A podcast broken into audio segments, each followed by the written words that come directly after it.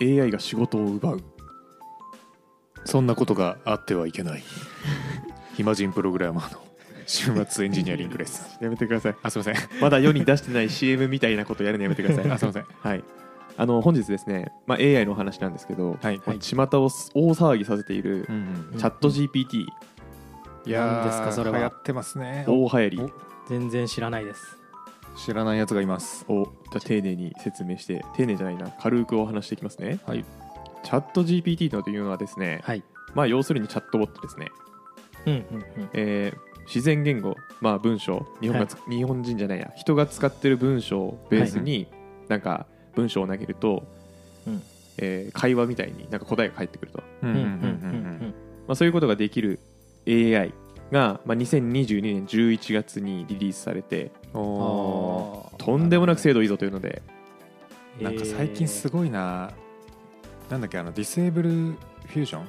はいはいディセーブルフュージョンはいディセーブルフュージョン出たのも去年じゃないですかそうですねまあえっ、あれとは文章かららだよね絵を生成すーるはあーポッドキャストでも話したやついはいうんうんうんもう出てなるほど年末にはこれが出てはいすごくないですかちなみにこれってなんか例えばアマゾンとかでもそのチャットボットさないろんなあはいウはェい、ブサイトはあるじゃないですか、うんでうんあれって、まあ、そのかおそらく想定される質問の範囲がなんか狭いから対応できてるチャットボットだけどいうん、今回のこのチャット GPT っていうのはもうあらゆる範囲で対応してしかも精度がいいっていうのですごいってことですか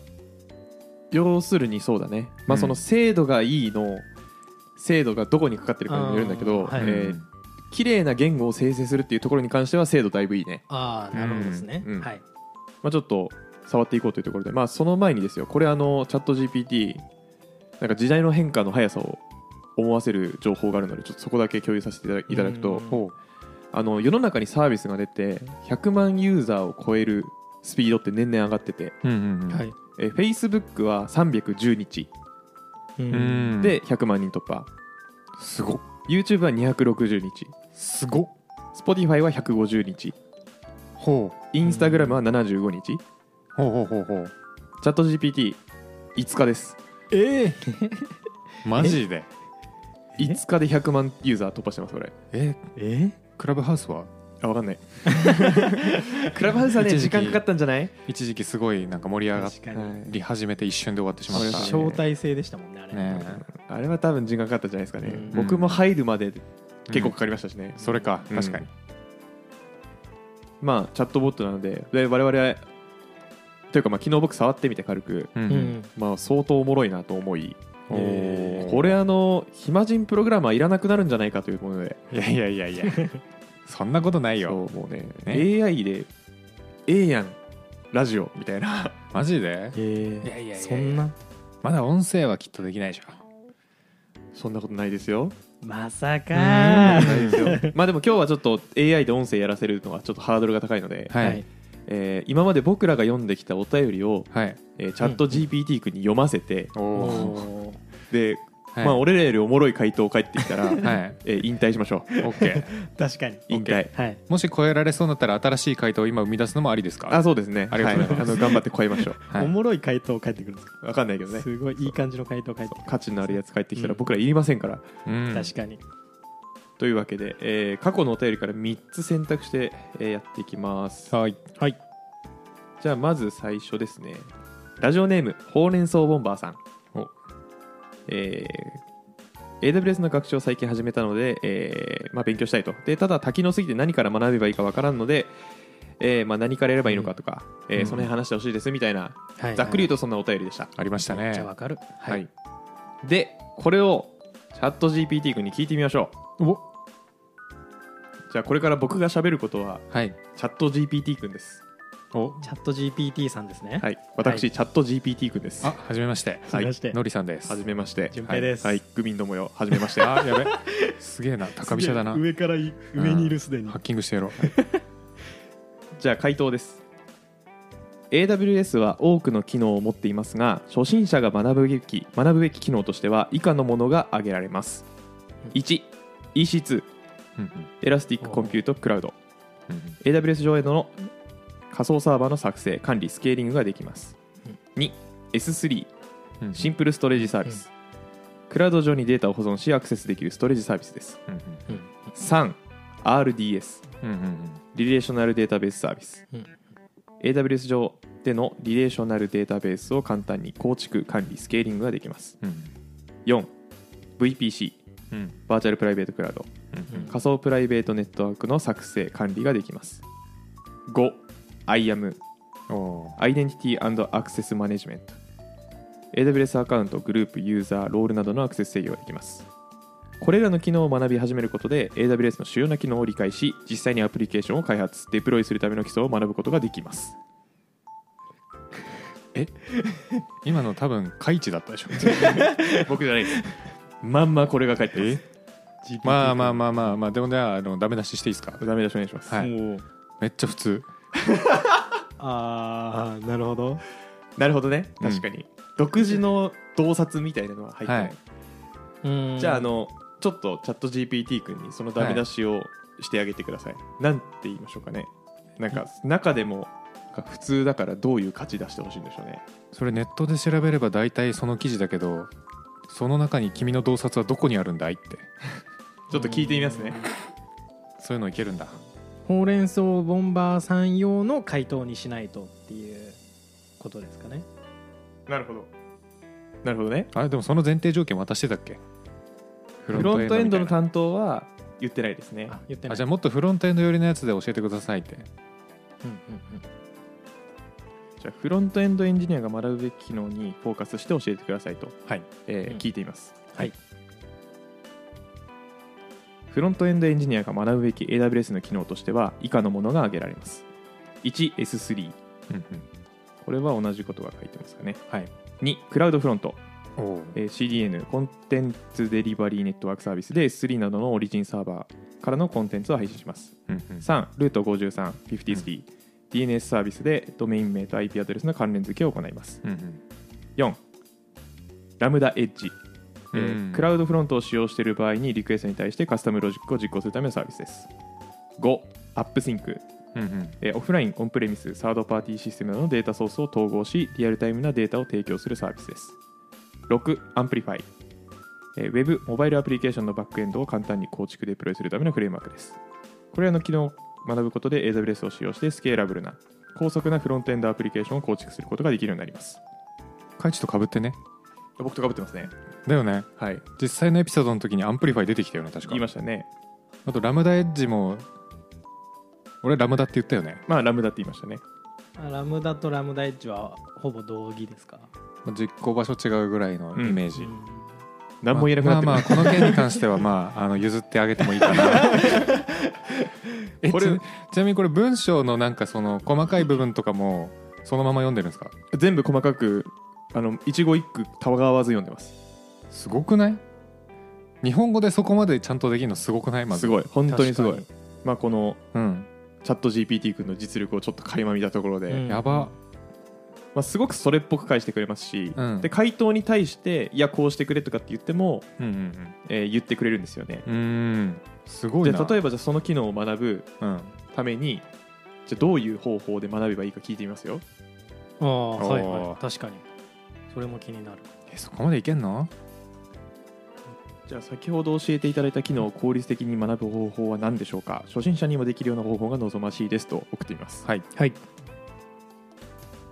AWS を効率的に学ぶ方法としては以下のようなものがあります1実際に使用してみる AWS は無料枠があるため実際に各サービスを使用してみることで理解を深めることができます2公式ドキュメントを読む AWS の公式ドキュメントは非常に詳しくサービスの使用方法やトラブルシュシューティングなどについて説明がされています3 AWS の公式トレーニングを受ける AWS にはさまざまなトレーニングプログラムを提供しており実践的なハンズオンを通じてサービスを学ぶことができます4オンラインコミュニティに参加する AWS に関する質問やトラブルシューティングについて議論することができるオンラインコミュニティがたくさんあります5 AWS のサンプルアプリケーションを開発してみる AWS は多数のサンプルアプリケーションを提供しておりこれを参考にして自分のアプリケーションを開発することで理解を深めることができますこれらの方法を組み合わせることで効率的に AWS を学ぶことができるでしょうまた学習の進め方は個人の個人差があるため自分に合った学習方法を見つけることが重要ですいや後ろに人いるでしょこれめちゃめちゃ早くタイピングする人が後ろにいる、だよねすごいまああこリアルタイムでタイピングされていくんでしょそうリアルタイプでうん相当早い多分寿司代1万2000円ぐらいいってんねこれは、早っうんいるねこれ絶対うんいる、うんまあ、このチャット GPT 恒例のフォーマットうん概要というかこれがありますポンポンポンポンポンまとめみたいななるほどねフォーマットで来ることが多いんですけど、おおーまあ5だけちょっとよくわからんかったけどまあ、サンプルアプリケーションあの、サンプルアプリケーションがあるんですよねえあいあ待ってくださいちょっと待ってください気をつけましょううんあるんだっけベストプラクティスはありますよねうんサンプルアプリケーションもあんのかなでもこういうところがねあのチャット GPT の危うさなんですよ、うんうんうんうんスッとスッと嘘混ぜていくんですそよれっぽいことを ね見つけられないかもしれないなうんなんかサンプルアプリはあんまない気がすんだよないやーでもなんかコードサンプルありますよねそれはあるはいまあっていう感じではい AWS はまあこんな感じの回答でした、うんうんうんまあ、すごく真面目ですね、そうだうねんまあ、ただ人が入ってんじゃないかぐらいの精度ですね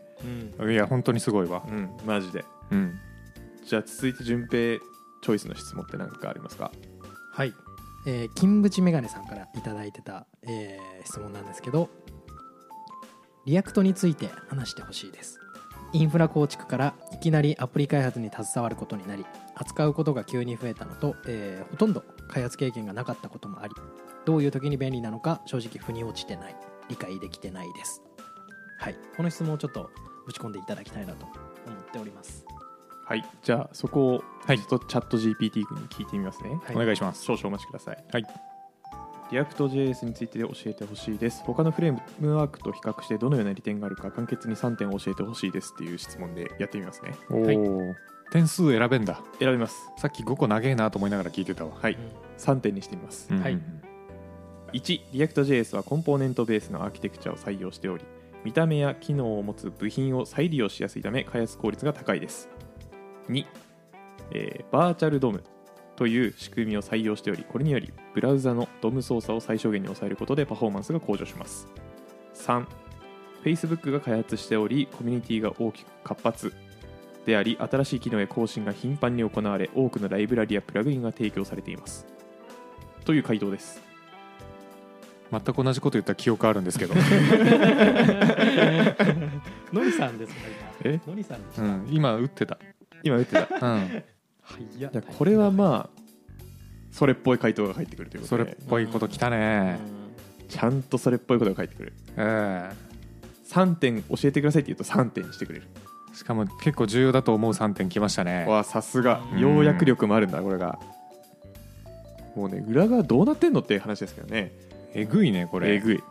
れねネット上の文献をなんかこう学習してるんでしたっけうん多分おい多 分うんちょっと正確なデータセットは正直わからんないです僕はうんうんうんでもネット上の情報じゃないと膨大な学習量確保できないと思うのでう、んうんそうなんだと思ってますけど、うんねうんうんうん次いっちゃっていいですか、はいなんか追加で聞きたいこととかありますかちなみに一応、えっと先ほどの質問の中で読まなかったところで「カッコリアクトが出てくる前と後のインパクトがわからない」なるほどっていう話があるのでもしじゃあ聞いてみましょう聞いてみていただきたいです GPT 君じゃあフロントエンド開発にどのような影響を与えたかを簡潔に聞いてみます、はいお願いしますえー、React.js はコンポーネントベースのアーキテクチャを採用していることで Web 開発において見た目や機能を持つ部品を再利用しやすく開発効率を向上させることができましたバーチャルドームをし採用していることでブラウザのドーム操作を最小限に抑えることでパフォーマンスの向上が見込めますまた Facebook が開発しており活発なコミュニティであがあり新しい機能やうんぬんかんぬんはさっき言ったのと一緒です同じのが返ってきましたねおいおいおいおい限界が見えたな 今今限界が見えたよまあでもこれが全てなのかないや違うよなフロントエンド開発に与えた影響とまあでも React.js の特徴はでも言うてしまえば一緒かもしれないけど、うん確かにまあ同じようなことが返ってくるうんうんうんうんそこは同じようなこと言って大丈夫かなっていう感情はないんですねないねうん確かにねそこら辺のせん確かうにんその辺の忖度できないですねはいはいはい我々できますからねそうそうそうそう確かにやっぱね、うん、やっぱ人間だうんなのりさん言ったこととかぶるからちょっと話す内容変えようみたいなねうん、うん、ありますからそうそういうのやってくんないかね、確かうに、んじゃあちょっと次はいエンジニア1年目これ読めっていうの聞いてみますねおお本本、はいお願いします本か具体的な本とか出てくるのかなそうどうなんでしょうね1個目の質問は GPT 君に1票ですかねそんなことないまあまあまあまあ、まあそうしてあげよう か、はい大人だし2個目はやっぱ感情の部分で、うの勝ちでヒマプロの勝ちですかねまあ一生いっぱいかな今のところ一緒いっぱいですねうん、だから次で決まるわけだ次で日本人のソフトウェアエンジニアがスキルアップするために読むべき技術書3冊を教えてほしいです、はいえー本のタイトルと概要要約うんと、えー内容概要概要をそれぞれ200字以内ぐらいはいじゃあいきますはい1クリーンコードおううんえはいただちょっと待ってなんか英語で返ってきたなこれはもうこっちの勝ちが決まりまし たね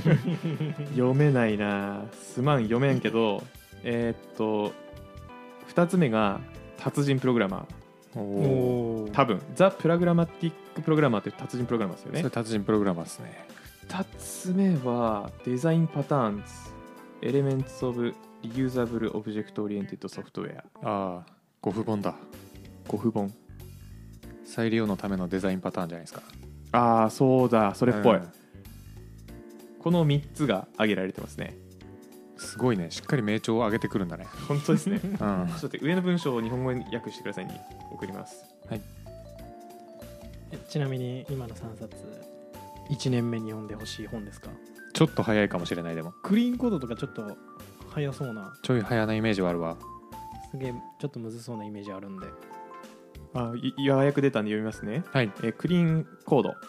えーこの本はクリーンで維持可能な効率的なコードを書く方法についての詳細のガイドを提供します。うん名前の規則、コードの組織、リファクタリング技術など幅広いトピックをカバーしています。スキルアップを目指すソフトウェアエンジニアにとっては必読です。おお言い切 る言い切る大事さ一つ、はい二つ目、えーっとデザインパターンのやつですね。えーなんだっけ再利用あれあれは達人はあの3番でしたああ、はい、ちょっと僕が真ん中わかんなすぎて後回しにしたんですけどなるほどねなるほどねなんて本でしたっけえーっと再再利用のためのオブジェクトうん間違えたデザインパターンデザインパターンみたいなやつあの、赤いやつこの本はソフトウェア開発でよく使用される23のデザインパターンを紹介しますそれぞれのパターンの背後にある動機を説明しそれらをコードで実装する方法の例を提供します維持可能でスケーラブルなシシステムをデザインするためにあするデザインするために学ぶためにソフトウェアエンジニアにとって優れたリソースですうん、まあ内容はあってそうですねうんうんうんほんの少し日本語が違ったですけど確かに3達人プログラマーこの本はソフトウェア開発のベストプラクティスに関する包括的なガイドを提供しますデバッグテストプロファイリングなどのトピックに加え効率的なプログラマーになるための一般的なアドバイスも提供していますスキルアップを目指し作業を効率化したい全てのレベルのソフトウェアエンジニアにとって優れたリソースですなるほどねでも本のチョイスはすごいなって思いますね本のチョイスすごいですねで、はいしかもあのデイリー .dev とか読んでるとあの1年ジュニアエンジニアに読んでほしい本では絶対クリーンコード入ってくるイメージがあります僕はあーアメリカとかだとなんか1年目でもガンガン読めって言ってる気がしますね、多分なんだっけ博士号じゃなくて、しゅうんなんだっけ学士持ってるからうんうんうんとかあるかもしれないですねまあでも向こうのエンジむニアがむずいけど確かに読めとは思ううんうんうん確かに向こうの方が専門性が高いんでしたっけ日本とかと比べるとっていう噂はある噂実実は知らんああはい実際は知らんけどそうクリーンコードね、うんまあ、クリーンコードはよく見るで達人プログラマー俺実はあんまり見ないんですよね海外の記事だと、マジい海外の記事だとなくないですかやーどうだろうなんかよく見るイメージあるっけどあなそうなんプだラグマティックプログラマーってそうなんか初心者向けではあんま見たことないんだよなうんまあでも納得の3冊っていううんデザインパターンもまあムズボンだとは思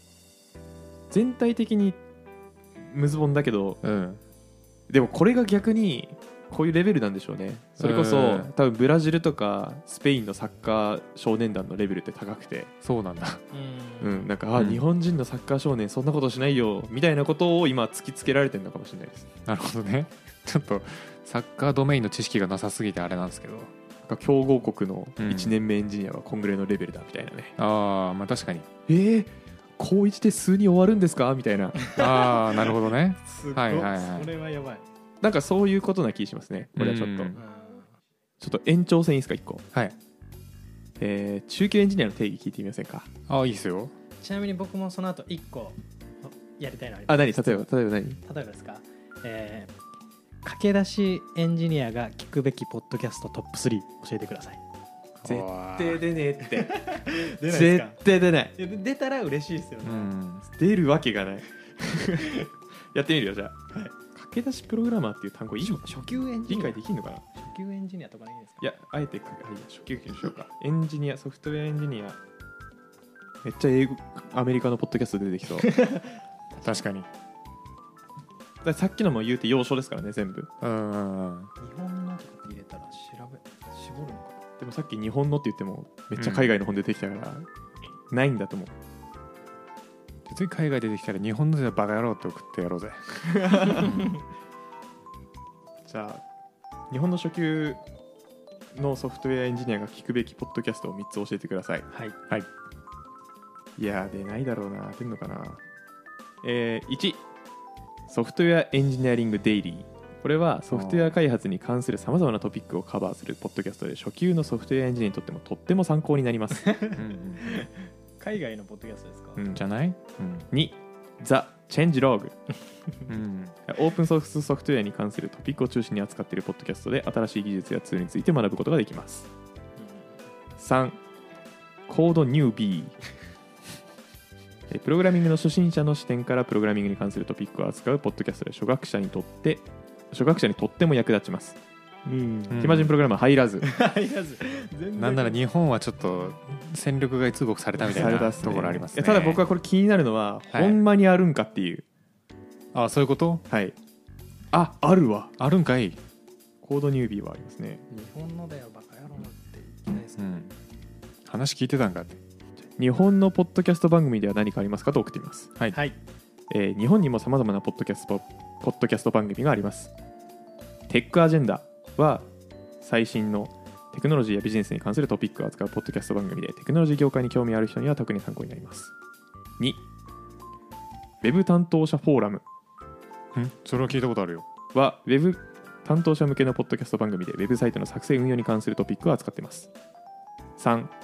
Developers.io はプログラマー向けのポッドキャスト番組で最新のプログラミング言語やフレームワークについて話しています。うんうんこれらはあくまで例であり、いろいろなジャンルとトピックに対して日本のポッドキャスト番組が存在するので、自分の興味あるジャンルを探してみると良いでしょう。うんデベロッパーズ IO っていうサイトは知ってますけど、ポッドキャストあんのかな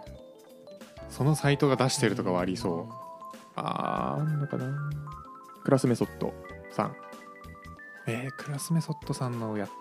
てたかなポッドキャストなんて見たことないなテックアジェンダ見つからない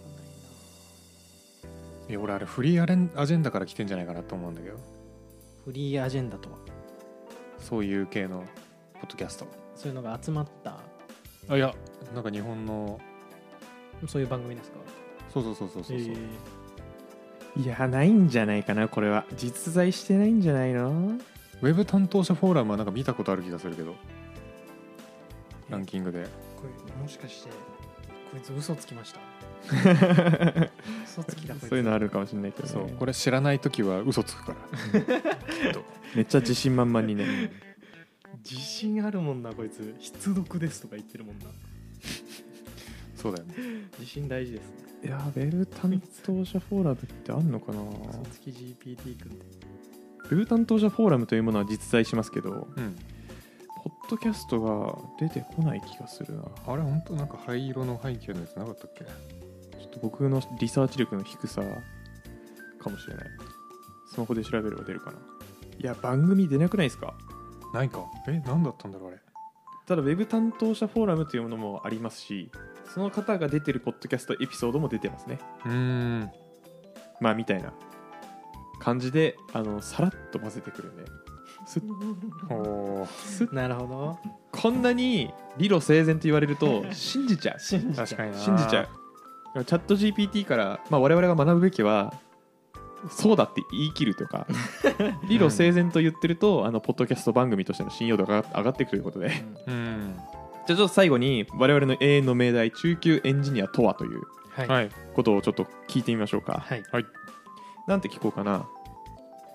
じゃあソフトウェアエンジニアが初級者から中級者になるために必要なスキルを教えてくださいと、うんいきますはい、まあまあこんだけ歩み寄ってあげたんだからねはいまあ、うん果たしてあの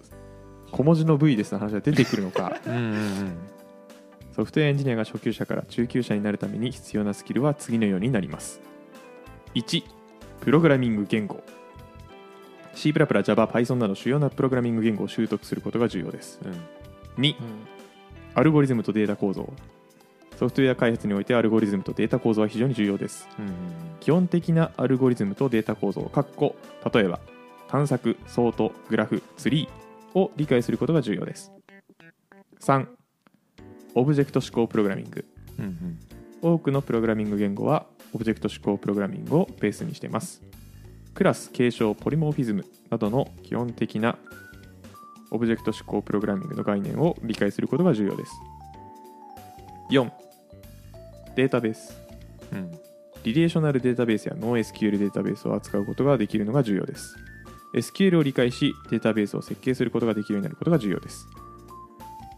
めっちゃ出てくるなこれ5ソフトウェアアーキテクチャうんアプリケーションを構築するために必要し使用されるさまざまなアーキテクチャパターンを理解し適切なアーキテクチャを選択することができるようになるのが重要ですあと2つあります、はい6デバッグ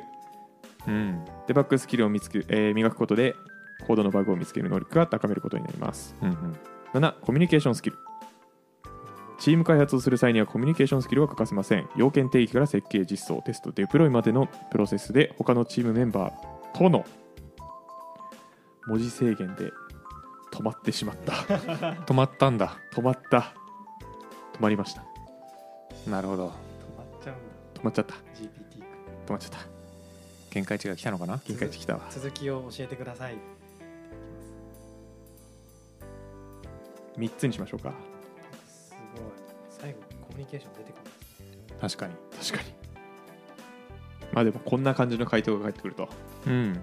まあちょっと中級へ行くためのやつかっていう感はあったけどねまあそうですねうんまずエンジニアになるためはのところも入ってそうだっってていうイメージですかねそうねうんプログラミング言語とかねうんうんうんうんまあやっぱ背景知識をまあいろいろ汲み取るのはまあやっぱそれは難しいですけどまうんあ人間でも汲み取れないと思うんでこんだけのチャットメッセージだとそれともあれかなあの初級者ぐらいの人の知識のことをいや君たちそれではまだ言語を知ったとは言えないよっていう意味で言ってんのかなまあなんか分かんないですけどそういうのって開発者の思想入りますからね絶対こういう AI ってうん学ばせるデータのバイアスかかりますからうんうんうんえまあ違いと思いますけどね多分まあそうだね、はい普通に読み違いかな、うんまあっていうのであの本日チャット GPT で遊んでみたポッドキャストでしたおーいやちょっと恐ろしいっすわでもうんうん、これねあの無料で使えてうん、で会員登録はまあ必要なんですけど、はいで登録すると、あのーチャット GPT とチャットができるポータル画面みたいなのがうんうんうん入れるようになって、でそこでもうメッセージ軽く送るだけでうん何でもできちゃうとうんうんで UI 英語なんですけどもう UI 英語とか気にせず日本語で送ると日本語が返ってきますううんんまあねなのでなんか他の YouTube の動画とか見るとねあのコードレビューさせてみたりとかうんで DB の設計させてみたりとかはいあとはなんか英検1級の問題解かせるとかうんうんうんなんかいろいろやってておもろいです確かにまあ巷では、うんあの Google 検索の代替になるんじゃないかってうん言ってる人とかもいますけどうんいやでも Google さん組み込んでんじゃないですか裏にこういうのうーん SEO の話してますよねどうなんでしょうね、まあただまだまだ代替にはなりえないけど、うんえー限定的なユースケースならあのこっちの方がいいことあると思うんですようんうんうんでそのうちの一つがあの G 検定って資格あるんですけど、はいえー AI 系の資格ですねえー、はいこの試験があの Google の OK なんですよあはいはいはいうんうんうんなので多分 G 検定の試験ってググるの結構大変なんですよあの、うんうん問題文から何を調べればいいかを推測してで調べてうんうでんめっちゃページ出てくる中で正解を頑張って探さなきゃいけないんでうんうんなるほど大変なんですけど多分チャット GPT 君に聞いたらドンピシャで答え返ってくると思いますじゃあもう G 研は楽勝の試験になっちゃうってうことですかーん多分チャット GPT を使えるぐらいあなた AI の知識ありますよねアンテナ立ててますよねっていう試験になったんだと思います マジでマジでそんな感じなの、うんひょっとしたらねナルトのあの中任試験の一番最初の筆記試験みたいなあそうそうそうそうそうそうそうそう試験官にバレないようにカンニングしろよ的なねそうそうそうそう懐かしい忍びとはみたいなね、うんチャット GPT の G は G 検定の G ですかじゃあわかんないいや違うけどなんでやねんただねあのねちょっとくしくもね一緒な気がするな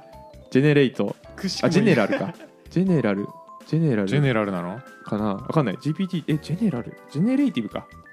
ちょっと違うあー語源一緒だね語源は同じそううんまあみたいな感じでそういう限定的な用途においてはとんでもないパワーを発揮する気がしますね確確かになんか行動これなんかもうちょっと綺麗に書けそうなんだけどわかんねえって時にぶち込んだら綺麗にこれ綺麗にしてってぶち込んだらなんかいい感じのコード返ってきそうですようんまあそうだねなんか叩き台としてはいいのが書いてくるかもね、うんうんまあ、でもコード俺ちょっとまだ見てないからよくわかんないんだけどうんいやー一生不安が拭えないんじゃないですか多分なんか精度上がってなんもかデータベースの設計の,、うんあのバージョン1みたいななんかなんとなくやりたいことが決まっててうんうんでなんかユーザーとかパスワードとかさまあ入れるよねみたいなの最初から一から書くのめんどいじゃないですか、うんうんうんんでそういうテンプレートみたいなのは一回作ってもらうのには非常に便利だと思いますこれは確かにでクリその後調整するとかねクリエイト文作ってもらおうかああできんじゃないですクかリエイトデータベースのうん、うんそうこのテーブルを作るクリエイトで、えっと、マイスケールのコマンド、うんあ確かに出力してくださいってやったら多分出してくれるうんうんうんまあ、多分人の手でちゃんとね終わった後確認するのは必須ですけどねまあそうね、うんさらっとちょっと違うことしてるかもしれないからそこだよねそこがちょっとなんか最大のなんかトラップだよねうんうん、でもねこれでねあの Excel のマクロとかも考えてくれたりするらしいんで、はいはまあ、どんどんここから精度も上がっていくんでしょうしいうんなんかうまく使えるこかどうかが今後のあのうんうん自身の生産性高い人間かそうじゃないかを分けるはのではとうんうんちょっと思いました、いうんまあ、アンテナ張っていきましょうということではいはいポッドキャストでどれだけ魅力が伝わったか分かりませんがうんうんうん過信は絶対にしないでくださいこれを聞いてる人たちはそうですね絶対ダメですうんでも絶対触ってください、絶対触ってください、これは絶対触るべき僕もこの後今年の応用しあの応用情報の答え聞こうと思います、は AI なら推測できるはずいはい、 模擬試験とか言ったら出してくれるのかなえやばいねそれもうすごいいや模擬試験出されてもって感じだけどねちょっと違う模擬試験出てくうるんでしょ確かに確かに、うん普通に過去問ときたいよねうんはいじゃあ本日チャット GPT について話してみました、まあ、はあいの仕組み知りたいとか、うんえーなんかこういう記事あったけど本当とかなんか分かんないけどちょっと、うんうんお便りの切り口分かりませんがうんうんお便りあったら送ってくれると嬉しいですそうですね、はい仕組みは海地君が完璧に説明してくれるんでありがとうございます頑張りますもんあのビュッフェに例えて うんあのやるのが我々の魅力だと思うので、はいぜひ、え AI じゃできないですよね多分 GPT 無じ理ゃで無き理ないですねうん、できんのかないやいやい や大丈夫だよコンピューターの仕組みをビュッフェに例え いやてできたら嫌だから、そうですねうん、はいであとまああのエンディングとかちょっとほんのちょっとだけなんですけど、はいえー今回からあのエピソードの最後に挟まるはいお便り宣伝はいはい、はいの音声あると思うんですけど、あのみんな飛ばしてますよねあそこいや聞いてますよあマジですか、飛ばしてますまあ、視聴維持率見るとですねやっぱあそこでズゴンと下がると、うんうんあ需要ないんだ最後のお便りのとこというところで、うんうんまあ、ちょっとそこもあの、ね、あの楽しめるようにあのトッポのようになんか始まるチョコたっぷりやんみたいな、おーあ、そういうのを目指してですね、いいですねうん、あの最後に、まあ、お便りの文章なんですけどうんさまざ、まなバリエーションのおはい混沌音声というか まうんうんうんあ最後まで楽しく聞けるように、えーしてみたのでなるほどね今後のエピソードはぜひ最後まで聞いてね、そうですねポッキーからトップになったってことですポかッキーからトッポですね、いいですねうんポッキーはチョコついてないんで始まで本当だようんトッポ入ってるんでねうんでエピソードのバリエーションも何個かあるようにうんうんなってるので、おうはい、あの今日何流れるかなっていうのを頭の片隅に置きながらエピソードを聞いてうん最後に「えー、うわーこれやった!」って言って終わってく ださいなるほどね、はい8バリエーションぐらい欲しいですねおやりましょうもう、はい本当に作っていきましょじゃあチャット GPT の話終わりますはーういはいそれではまた次回バイバイこんばんは7時のニュースですまずは立てこもり事件の速報です現場ののりさんこちら現場ののりさんですたった今立てこもっている犯人が人質と一緒に出てきました何か言ってるみたいですこいつを解放してほしければ Google フォームへのお便りをよこせ番組への質問や話してほしいことをお待ちしておりますどうやらお便りを要求しているようですまた犯人は先ほどからしきりに Spotify、Apple Podcast での高評価や感想のツイートも欲しがっています現場からは以上です詳しくは説明欄を見てとのことでした